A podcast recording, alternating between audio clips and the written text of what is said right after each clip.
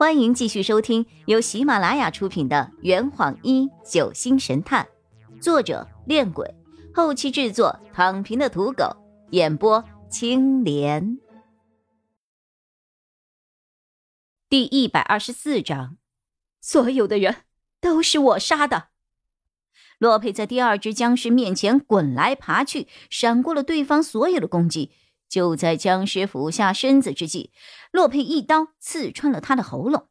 刀刃穿过喉咙的一刹那，这只僵尸的脖子后面同样也闪出了一片火花，然后僵尸倒在地上，失去了行动能力。张璇的动作比洛佩更快，他用手将后面两只僵尸脖子上的东西硬生生的给扯了下来，两只僵尸瞬间倒地。附在尸体脖子上的物体是两个鼠标大小的机械物，中间装了两块七号电池。这个装置的底部还有八只蜘蛛状的机械脚。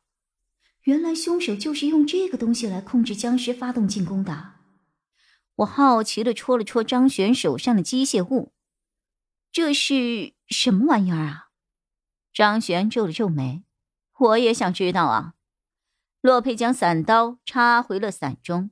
呵，这是发电装置。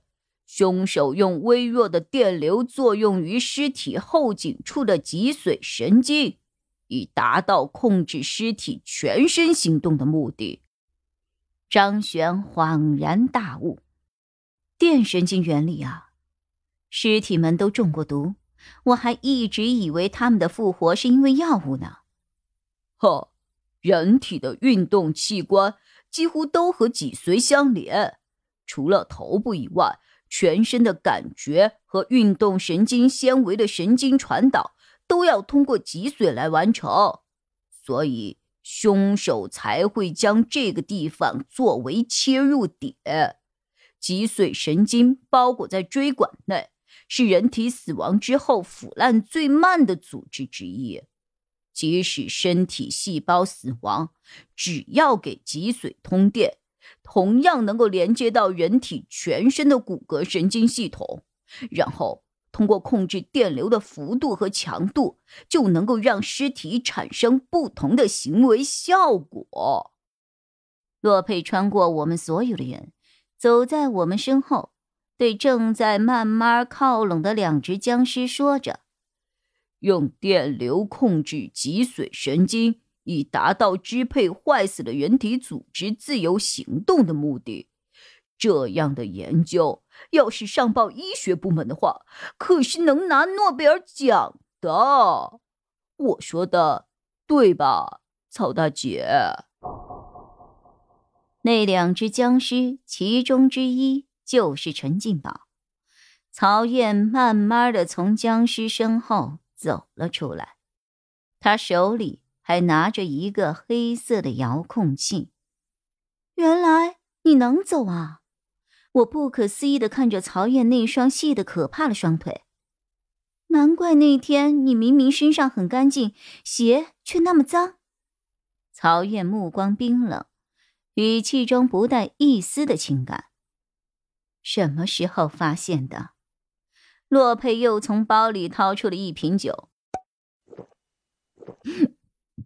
呃，听翟书桓讲完故事后，那天晚上你侥幸活了下来，还被陈进宝救回了村里。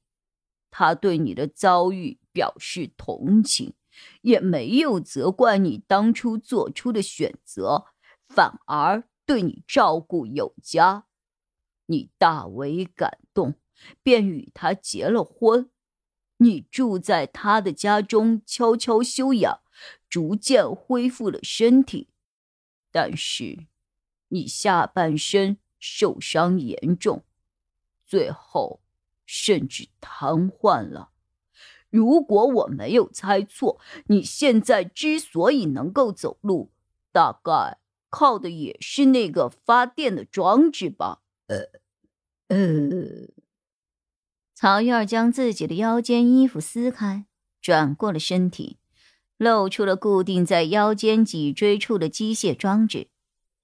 洛佩这个时候醉意上来了，呃，只是我不明白，如果说你杀秦鹤，嗯嗯嗯，陈红他们是为了报仇，但你为什么要杀柴家人呢？你们这一辈的恩怨不应该牵扯到下一代，甚至下两代吧？你利用僵尸杀掉启祥五煞，我可以理解为为民除害，但是你血洗柴家的行为，可就是丧尽天良了。或许你还有别的同伙？没有。曹燕突然大喊：“全是我杀的，所有的人都是我杀的。”他们毁了我一辈子，让我只能带着这个破机器走路。要不是我在今年才能够完成电流神经的实践操作，我早就把他们剁烂丢到山沟里去了。你问我为什么要杀柴家人？你把下蛋的母鸡吃掉了，难道还会留着它下的蛋吗？张璇紧握双拳，眉头紧皱。可他们跟你的遭遇并没有直接关系啊！当年那件事无论如何也不应该怪在他们的身上。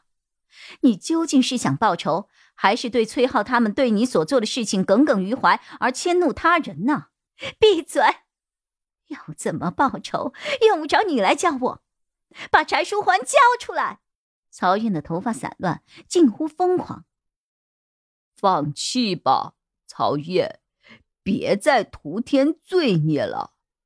洛佩将剩下的半瓶酒塞回了包里，面无表情的说着：“再说，你控制僵尸的方法已经被我们识破了，你不会还以为只凭你身后的那块料就能够从我们的手里把人给抢走吧？”呵呵呵呵。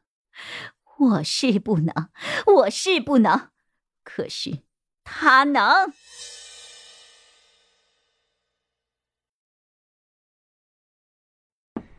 这坛已经喝完了，呵，你猜出凶手是谁了吗？